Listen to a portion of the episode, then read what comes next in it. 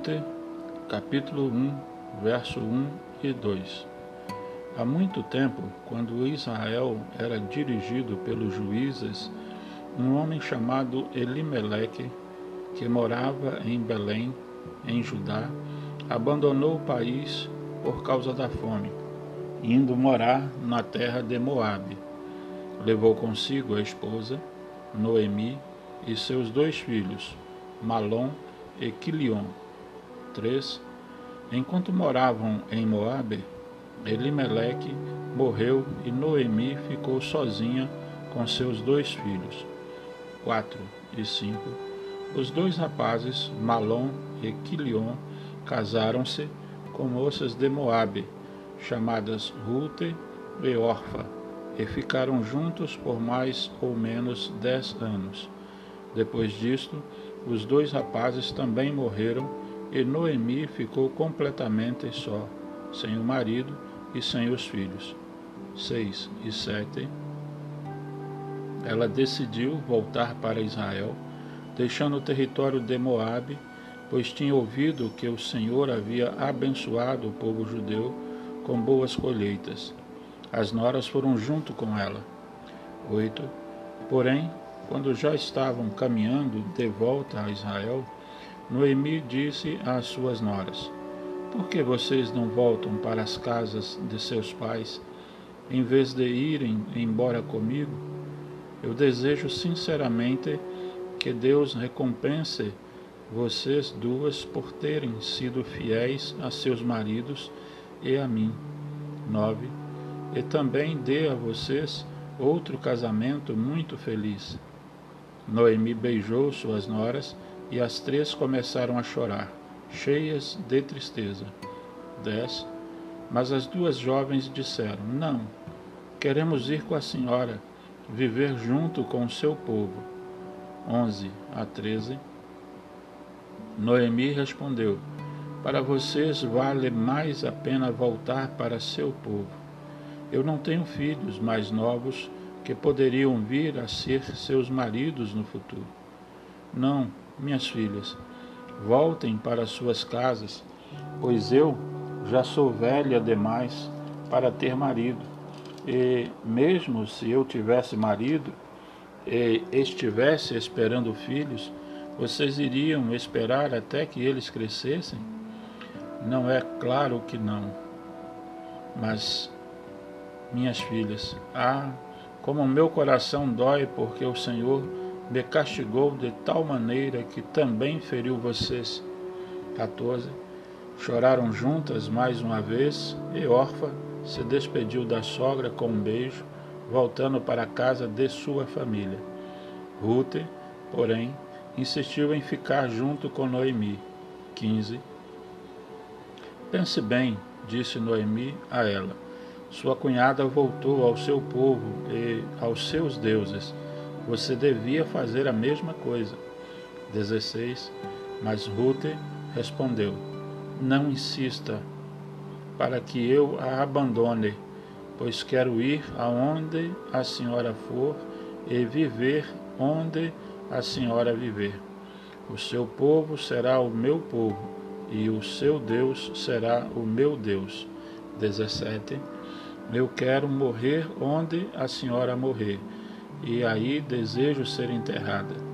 Deus pode fazer o que quiser comigo, se eu deixar que alguma coisa menor que a morte me separe da senhora.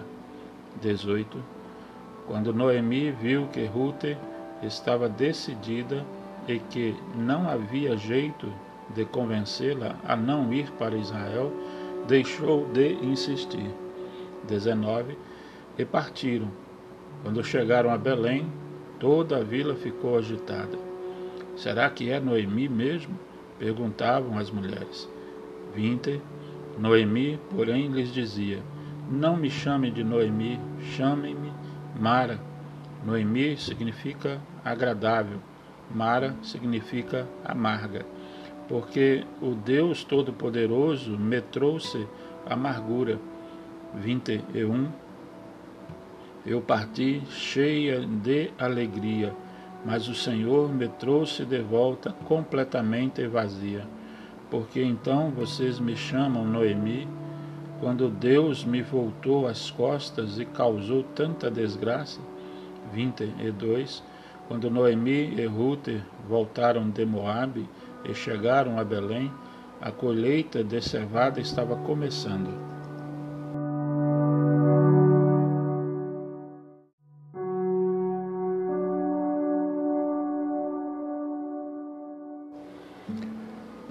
Ruth, capítulo 2, verso 1 Havia em Belém um homem muito rico, parente de Elimeleque. O nome desse homem era Boaz. 2. Certo dia, Ruth disse a Noemi: Talvez eu possa ir colher as espigas que sobram no campo de alguma pessoa bondosa. Noemi concordou. Está bem, minha, minha filha, pode ir. 3. Ruth foi colher as espigas que sobravam e aconteceu entrar no campo que pertencia a Boaz, parente de Elimeleque, o marido de Noemi. 4 e 5. Boaz chegou da cidade enquanto Ruth estava em sua propriedade. Depois de cumprimentar os trabalhadores, perguntou ao capataz: Quem é aquela moça? 6. É a moça que veio de Moabe junto com Noemi, respondeu o capataz. 7. Hoje de manhã ela me pediu para apanhar as espigas que os trabalhadores deixam cair e não parou de trabalhar, a não ser para um pequeno descanso ali na palhoça. 8 e 9 Boaz foi até onde estava Ruth e lhe disse: Olhe, minha filha, fique aqui para colher conosco. Nem pense em ir para outro campo. Siga atrás das mulheres que trabalham para mim. Eu já avisei meus empregados para não aborrecerem você. Quando tiver sede, venha até onde estão as vasilhas e beba à vontade. 10 e 11 muito emocionada, ela agradeceu a Boaz. Por que o Senhor é tão bom para mim? perguntou. O Senhor deve saber que eu não passo de uma estrangeira. Sim, eu sei, respondeu Boaz. E também sei de todo o amor e bondade que você demonstrou à sua sogra desde a morte de Malom, seu marido. Sei que você deixou seu pai e sua mãe, o seu país e veio viver entre estrangeiros. 12. Eu desejo que o Senhor Deus de Israel, sob cuja proteção você veio se colocar, a recompense por tudo que você fez. 13. Muito obrigada, Senhor, respondeu ela. O Senhor foi tão bom comigo e eu nem sou sua empregada. Sua bondade toca o meu coração. 14. Na hora do almoço, Boaz chamou Rute e disse: Venha e coma conosco. Assim, ela se sentou junto aos trabalhadores e Boaz lhe deu o alimento muito mais do que ela podia comer. 15. Quando ela voltou ao trabalho, Boaz ordenou aos seus empregados que deixassem Rute colher à vontade, sem incomodá-la. 16 e que deixassem cair algumas espigas de cevada para Ruth colher, sem fazer comentários. 17 Assim, Ruth trabalhou o dia inteiro. À noite, depois de debulhar a cevada que colhera, havia quase 20 quilos. 18 Ela levou sua colheita à cidade e a entregou à sua sogra junto com o que havia sobrado de seu almoço. 19. Quanta coisa! exclamou Noemi. Onde você foi colher hoje? Graças a Deus por essa pessoa que foi tão boa para você, seja ela quem for. Então Ruth contou à sua sogra tudo o que tinha acontecido e disse que o dono do campo era Boaz. 20. Deus o abençoe. O Senhor continue continua a ser bondoso para nós, como também foi para nossos maridos, exclamou Noemi, emocionada. Sabe, esse homem Boaz é um de nossos parentes mais chegados, o nosso redentor. 21. Bem, disse Ruth, ele me disse para voltar e colher junto com seus empregados até que terminem toda a colheita. 22. Mas isso é maravilhoso, exclamou Noemi. Faça o que ele disse. Fique junto com as suas empregadas durante toda a colheita. Lá você estará muito mais segura que em qualquer outro campo. 23. Ruth fez o que Noemi sugeriu, colhendo no campo de Boaz até o fim da colheita de cevada e de trigo. E durante todo esse tempo ficou com sua sogra.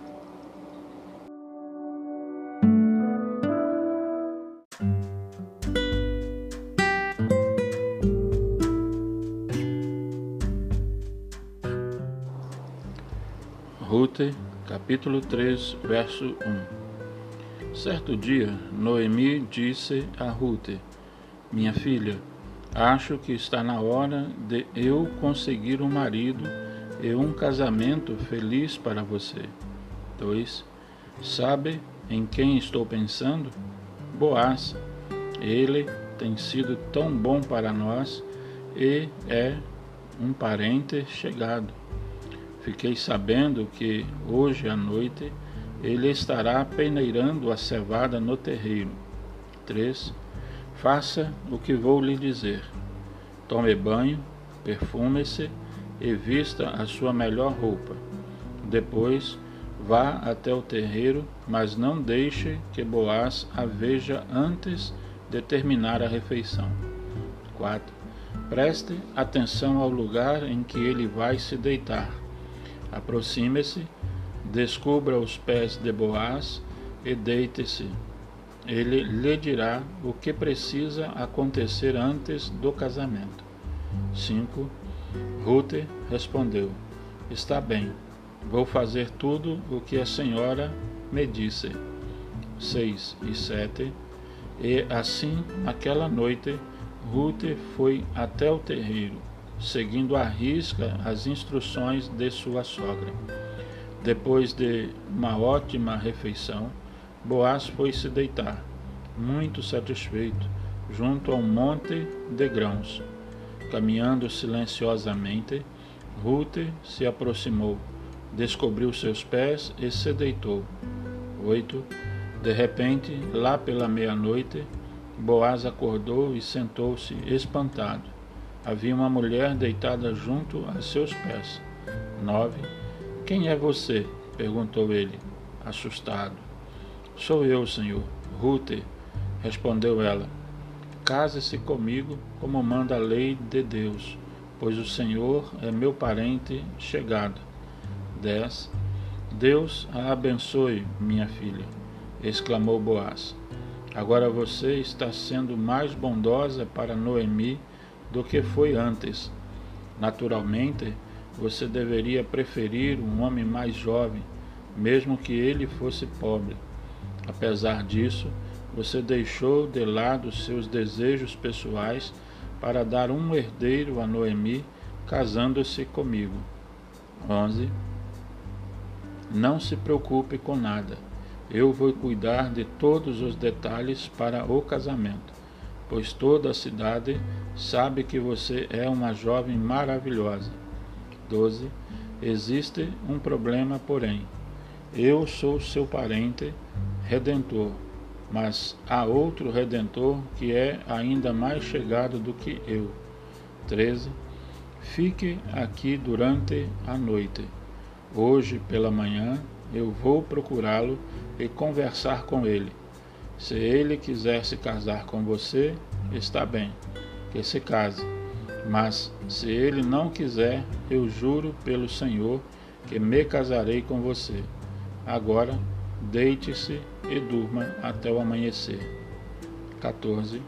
Assim, ela ficou deitada aos pés de Boaz até pela manhã.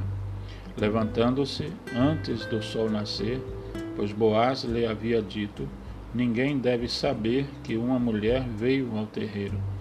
15 a 16 Dê-me a sua capa, disse Boaz a Rute. E Boaz colocou na capa quase 25 quilos de cevada como presente para Noemi, e a colocou às costas de Rute, que voltou à cidade. 17. Quando ela chegou à casa, Noemi lhe perguntou: Conte, minha filha, o que foi que aconteceu?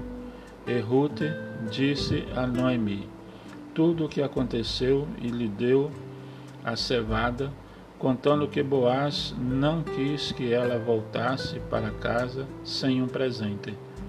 18. Noemi então disse a Ruth: Espere um pouco até ficarmos sabendo o que vai acontecer, porque Boaz não vai descansar antes de resolver esse caso. E vai resolver ainda hoje.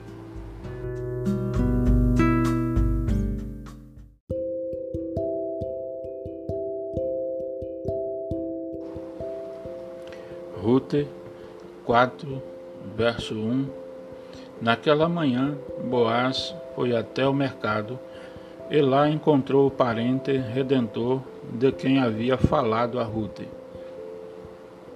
Ô Fulano, vem cá, chamou, preciso conversar com você. E se sentaram para conversar. 2. Boaz chamou dez homens importantes da cidade e pediu a eles que servissem como testemunhas. 3. Depois disse ao seu parente: Você conhece Noemi, que voltou da terra de Moabe? Ela pôs à venda a propriedade de Elimeleque, nosso irmão. 4. Achei que devia falar com você sobre isso, para você comprar a terra tendo como testemunhas esses senhores dignos de confiança. Se você quiser, diga-me logo, porque se não comprar, eu comprarei. O direito de comprar a terra pertence a você e depois a mim. O homem respondeu: Está certo, eu comprarei a propriedade. 5. Então Boaz lhe disse: A compra dessa propriedade exige também o seu casamento com Rute, a Moabita, para que ela tenha filhos que recebam o nome de seu falecido marido e herdem a terra.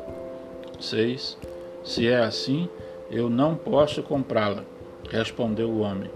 O filho dela acabaria herdando a minha terra também. Você pode comprá-la. 7. Naquela época, quando alguém transferia o direito de compra, era costume tirar o sapato e entregá-lo a outra pessoa. Assim, o negócio era confirmado publicamente. 8.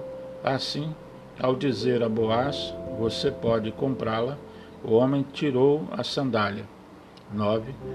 Boaz disse às testemunhas e ao povo que se tinha juntado à sua volta: como todos viram, eu comprei de Noemi toda a propriedade de Elimeleque, Quilion e Malom. 10. E também adquiri o direito de me casar com Rute, a Moabita, viúva de Malom, para que ela tenha um filho que leve o nome da família de seu falecido marido. 11. Todas as pessoas ali reunidas e as dez testemunhas confirmaram. Somos testemunhas que o Senhor faça essa mulher, que hoje se torna parte de sua família, tão fértil quanto Raquel e Lia, das quais descendeu toda a nação de Israel, e que você seja um grande homem, muito famoso em Belém. 12 Desejamos que, através de seu casamento com Ruth, o Senhor lhe dê uma família tão grande e ilustre quanto a de nosso antepassado Perez, o filho de Judá e Tamar. 13. Assim, Boaz e Ruth se casaram, e depois de algum tempo, o Senhor permitiu que ela estivesse grávida de um filho. 14. As mulheres de Belém disseram a Noemi: Louvado seja Deus, pois ele deu um netinho a você. Desejamos que ele seja famoso em Israel. 15. Que devolva a você a juventude e que cuide de você quando chegar a sua velhice. Ele é o filho de sua nora, que a ama muito, que foi melhor para você do que sete filhos. 16 a 17. Noemi ficou tomando conta do menino e as vizinhas disseram: Depois de tanto tempo, Noemi tem outro filho. E deram a ele o nome de Obed. Este foi o pai de Zessé e avô de Davi. 18 a 22. Estes são os parentes mais importantes de Boaz, começando com seu antepassado Pérez, Pérez, Esrom, Rão, Aminadab, Naazon, Salmão, Boaz, Obed, Jessé, Davi.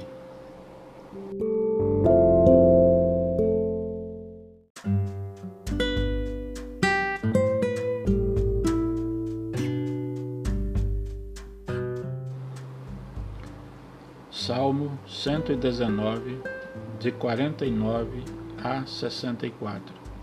49. Lembra-te da promessa que na tua palavra fizeste ao teu servo. Ela tem sido o meu consolo e a minha esperança. 50. Quando estou cercado de problemas e dificuldades, uma coisa me anima e consola a tua palavra me enche de força e poder para enfrentar a situação. 51. Pessoas orgulhosas zombam de mim a toda hora, mas eu nunca abandonarei a tua lei.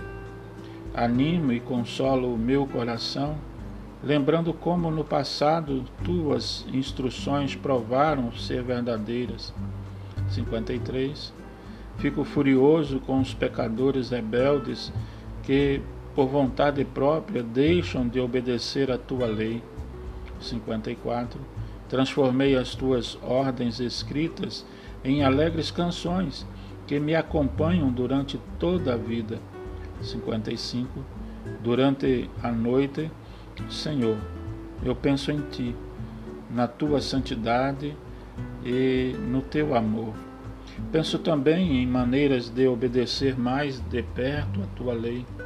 56. Isso acontece comigo porque eu cumpro as tuas ordens. 57.